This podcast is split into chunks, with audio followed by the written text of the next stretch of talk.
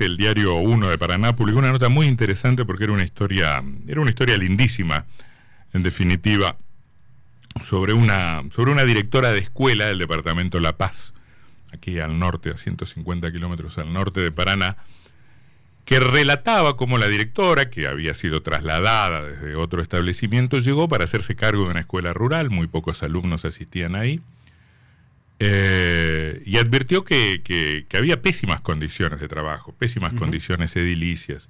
La escuela era mm, un, edificio que presentaba enormes falencias y, sin quedarse tan solo en la queja, convocó a una, una suerte de campaña solidaria llamando a los, a los vecinos, a los pobladores y poco a poco fue obteniendo un montón de cosas que, mm, que le permitieron mejorar la situación edilicia del, del establecimiento y hubo una enorme cantidad de, donaciones para que esa escuela funcionara del modo más digno posible. Y eso que en sí mismo es una, es una gran historia, revelaba al mismo tiempo las condiciones de mm, las condiciones que el Estado no termina de garantizar, ¿no? porque uno puede quedarse con, el voluntarismo de los docentes, con, con la solidaridad de los padres, pero corre el riesgo de, no advertir que ahí hay una falencia estatal, que hay un, ahí hay un déficit del, del sector público, em, que, es la, que es la contracara de, esa, de, esa, de ese comportamiento en última instancia tan virtuoso de, esa trabajadora de la educación. El doctor Ignacio eh, Ibarzábal es director ejecutivo de Argentinos por la Educación, es abogado, es docente universitario, ha publicado libros, ha dictado clases en el exterior, es porteño, vive en Mendoza y está en Paraná haciendo qué cosas, doctor. Buenas tardes. Hola, buenas tardes. Eh, antes que nada, gracias por la, por la invitación, el espacio eh, y por dedicarle tiempo a la educación, que, sé que lo hacen siempre. Em, bueno, nosotros visitamos, em, invitados por Fundación Potenciar y, y en alianza con otras organizaciones, estamos visitando la provincia como la primera escala de una gira nacional que estamos organizando para impulsar la campaña nacional por la alfabetización. Mm. Y un poco conectando con, lo que contabas recién, con esta historia tan positiva, eh, lo que a nosotros nos desvela es que logremos que esas historias positivas no sean la excepción y, en línea con lo que decías, que, que logremos mejorar el sistema. Mm. Y hay un dato que a nosotros nos, nos impacta muchísimo, venimos hace un tiempo, eh, esto era algo que se venía palpando, que cuando hablabas con docentes, con directores, con especialistas, se estaba notando, pero em, que vino a ser como convalidado por los datos eh, ERCE, una prueba de, eh, de UNESCO regional, que básicamente mostró hace un tiempo que en Argentina solo uno de cada dos estudiantes en tercer grado entiende lo que lee. Es decir, que tenemos un problema gravísimo de alfabetización y, que es un problema grave no comparándonos con Finlandia, con Suecia o con Inglaterra, sino, em, te cuento, digamos, este dato.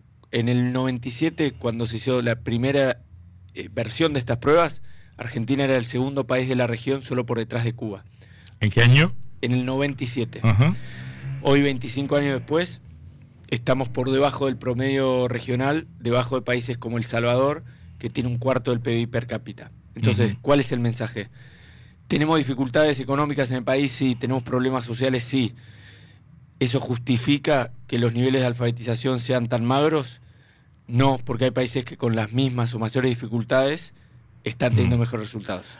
Aquí llamamos alfabetización. Cuando uno piensa en términos de alfabetización, eh, o en términos de analfabetización, dice la persona que no sabe leer y escribir. Imagino que hay gradaciones, hay, hay matices en esa caracterización. Sí.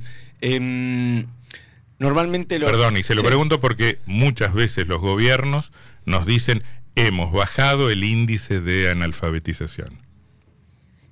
Bueno, algo lo que estas pruebas que yo recién comentaban eh, miden es la comprensión lectora, es decir, la capacidad de los estudiantes de, entender textos y, lo, que muestran es que eh, la mitad de nuestros estudiantes no están en capacidad de entender textos simples. Los estudiantes de tercer grado. De tercer grado.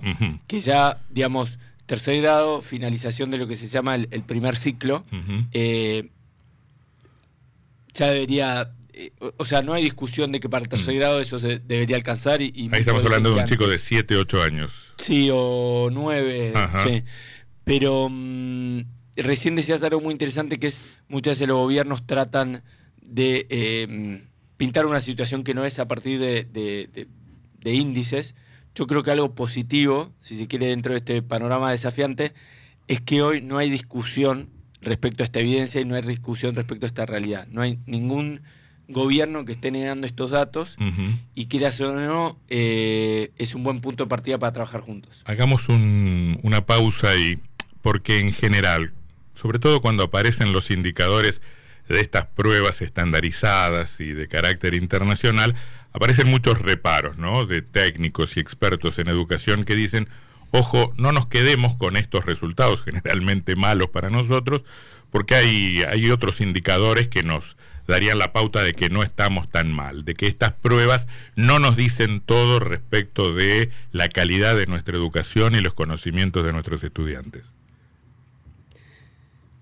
Sí, a, ver, creo, mm. creo que entendí a dónde vas. Em, obviamente cualquier evaluación y sobre todo, o sea, cualquier evaluación, pero sobre todo una evaluación estandarizada es solo una parcela de la realidad. O sea, indica un aspecto eh, del proceso de, aprendizaje de los estudiantes. Entonces, primera pregunta, eh, ¿son de alguna manera un indicador o, una señal absoluta de lo que está pasando? De ninguna manera, son un indicador más y hay miles de indicadores en el sistema educativo, indicadores de... Eh, de trayectoria, indicadores de desempeño. Bueno, entonces tienen razón quienes nos objetan esa, ese, ese dato como, como indicador representativo de la baja calidad de la educación. Sí, sí, o, sea, lo, que digo es, nadie dice que eso indique, digamos, eh, contenga todo lo que se puede decir del proceso educativo de un alumno. Eh, está claro que es un indicador relativo y, muy acotado, pero siendo eso, y nada más que eso, nos está diciendo que tenemos un problema real y serio en comprensión lectora. sin, sobredimensionarlo, pero, pero eh, y esto creo que ha habido un proceso positivo en los últimos años, pues en el sistema educativo muchas veces se discutía, ¿no? Por ejemplo, eh, ahora, si quieres, eh, arranco por la parte positiva, que es, por ejemplo, algo positivo del sistema educativo argentino, que ha costado mucho y en lo que históricamente estamos bien en Latinoamérica y también en los, últimos años ha habido avances, es la inclusión. O sea, nosotros tenemos eh, índices de, de, inclusión prácticamente absoluto en primaria, eh, altísimo en secundaria, altísimo en sala de 5, altísimo en sala de 4 y en sala de 3 tenemos 50% de los estudiantes matriculados. En los últimos 15 años, por ejemplo, en el nivel inicial, que era el más rezagado, eh, se han incorporado un montón de chicos y chicas al sistema. Entonces, esos son avances, aspectos positivos del sistema educativo. Ahora bien, hecha esa salvedad, hasta hace poco tiempo en el sistema educativo había expertos que ponían en discusión, eh, o sea, que decían, no es cierto que la educación Argentina no está tan bien en términos de aprendizaje, porque esto y aquello y, los indicadores son relativos. Hoy algo bueno es que con alguna excepción muy, muy rara, que no se me ocurriría ningún ejemplo, hay un diagnóstico compartido de que a diferencia de otros países... Estamos mal. Exacto, no estamos logrando mejorar como deberíamos. ¿E ¿Influye algo en lo que se habla o se habló en los últimos años que la escuela en las últimas décadas ha cambiado su principal función, que no es la función educativa, sino la función de contención social. La escuela como lugar para ir a alimentarse, que, se ve en, muchas ciudades, en muchos barrios. ¿Eso impacta en el proceso educativo? A ver, sin duda es que la situación socioeconómica impacta, impacta muchísimo y hay que tenerla en cuenta a la hora de, valorar lo que puede hacer la escuela, ¿no? Y no se le puede pedir a la escuela que actúe como en un vacío. Eh, ahora, lo que un poco nosotros estamos eh, levantando con esta campaña de alfabetización es, recién decía, la mitad de los estudiantes está escolarizado en sala de 3, el 75% en sala de 4. Si contamos desde de sala de 4 hasta tercer grado, pasan 5 años. Si en 5 años, más allá de todos los desafíos eh, de contextos socioeconómicos, no logramos en 5 años de ir todos los días a la escuela, o los días que se puedan, o en algunos momentos y demás, no logramos ni siquiera que los estudiantes entiendan lo que lean, hay algo que no tenemos que replantear. Y, acá hay un matiz que es em, esta campaña mm, que, lanzamos hace dos semanas con, el hashtag No entienden lo que leen y se sumó el Dibu Martínez, Ricardo Darín, eh, más de 100 organizaciones, tuvo mucha visibilidad y algunos criticaron em, la campaña por negativa, ¿no? Como mm. decís, no entienden lo que leen, es muy fuerte. Bueno, lo que es muy fuerte es lo que está pasando y lo que nosotros decimos es, por lo menos tenemos que tener la esperanza, o sea, aunque sea, digamos, tengo que tener la esperanza de creer que podemos salir adelante y eso empieza por reconocer el problema. Mm. Entonces nosotros lo que estamos planteando es, pongamos el problema sobre la mesa y ahora que lo pusimos, lo que estamos haciendo es recorriendo todo el país en alianza con organizaciones de todas las provincias, distintos territorios, para buscar que nuestros gobiernos prioricen la alfabetización como política pública. O sea, si no empezamos por entender lo que leemos, mm. todo lo demás va a ser muy difícil y desde ahí plantear una mejora. Estamos hablando con el doctor Ignacio Ibarzábal, que es director ejecutivo de Argentinos por la Educación. Em, en 30 segundos, sin repetir y sin soplar, ¿por qué un pibe de tercer grado no comprende lo que lee? Hay un, hay, hay un desorden y una falta de foco muy grande en el sistema educativo. Menos de 30 segundos. Pero no entendí nada. sí. Y básicamente, em, este, este, es, este es un diagnóstico, aclaro, una opinión personal, digamos, mm. no eh, es una pregunta muy compleja, no, no hay como evidencia clara respecto a ese tema. Eh, algunos pueden, algunos dirán que, puede tener con los métodos de enseñanza. Em, o, u otros motivos, yo creo que lo, que lo que está pasando hoy, lo, que veo al hablar con muchos actores del sistema educativo es que el norte no está claro, las prioridades no están claras y después eh, los distintos niveles y los distintos protagonistas del sistema educativo no estamos trabajando juntos de manera articulada, eh, concentrándonos en lo fundamental. y, por eso es que, es que esta campaña, las, eh, digamos, por eso nos enfocamos en la alfabetización, porque un poquito nuestro reclamo, nuestro pedido y con lo que queremos colaborar es empecemos por lo más fundamental y ordenemos el sistema en torno a eso. O sea, para nosotros, para todas las organizaciones, formamos parte de los gobiernos, de, perdón, de la campaña, todos los gobiernos deberían tener un plan muy claro de cómo mejorar la alfabetización, eh, realizar la una inversión razonable, significativa para que eso, ese plan se ejecute y tercero, algo mm. muy importante, visibilizar resultados. Em, tengo, que ir a una pausa, pero antes quiero dejar formulada esta pregunta y, alguna respuesta, por lo menos inicial, al, tema. Es evidente por esos datos que nos da hoy, en comparación con fines del siglo pasado, que la escuela está en un proceso de decadencia. Compartimos eso.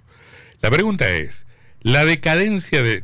no sé si tiene una respuesta, si es tan fácil, porque no creo que haya haya estudiado toda la problemática porque es muy amplia y muy, muy, difícil. Pero digo, el proceso de decadencia que vive la, educación argentina o la escuela argentina, ¿es mayor, es más dramático que el que puedan vivir otras áreas, la ciencia, la técnica, el arte, el deporte? Porque una vez la escuela ha retrocedido tanto como el resto de la sociedad, no necesariamente más.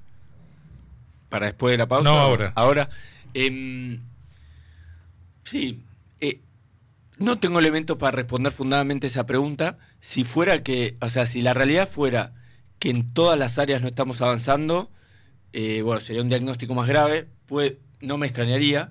Lo que sí puedo decir es que no estamos mejorando en educación como otros países de la región. Y eso por sí mismo eh, es por un lado una alerta y por el otro lado una invitación a bueno, se puede, cambiemos algunas cosas para, mejorar. Ya seguimos conversando con el doctor Igarzábal, está en Paraná, es docente eh, universitario, es abogado y forma parte de esta, de esta campaña de alfabetización eh, eh, que se reúne en torno del hashtag no entienden lo que leen. Así es. En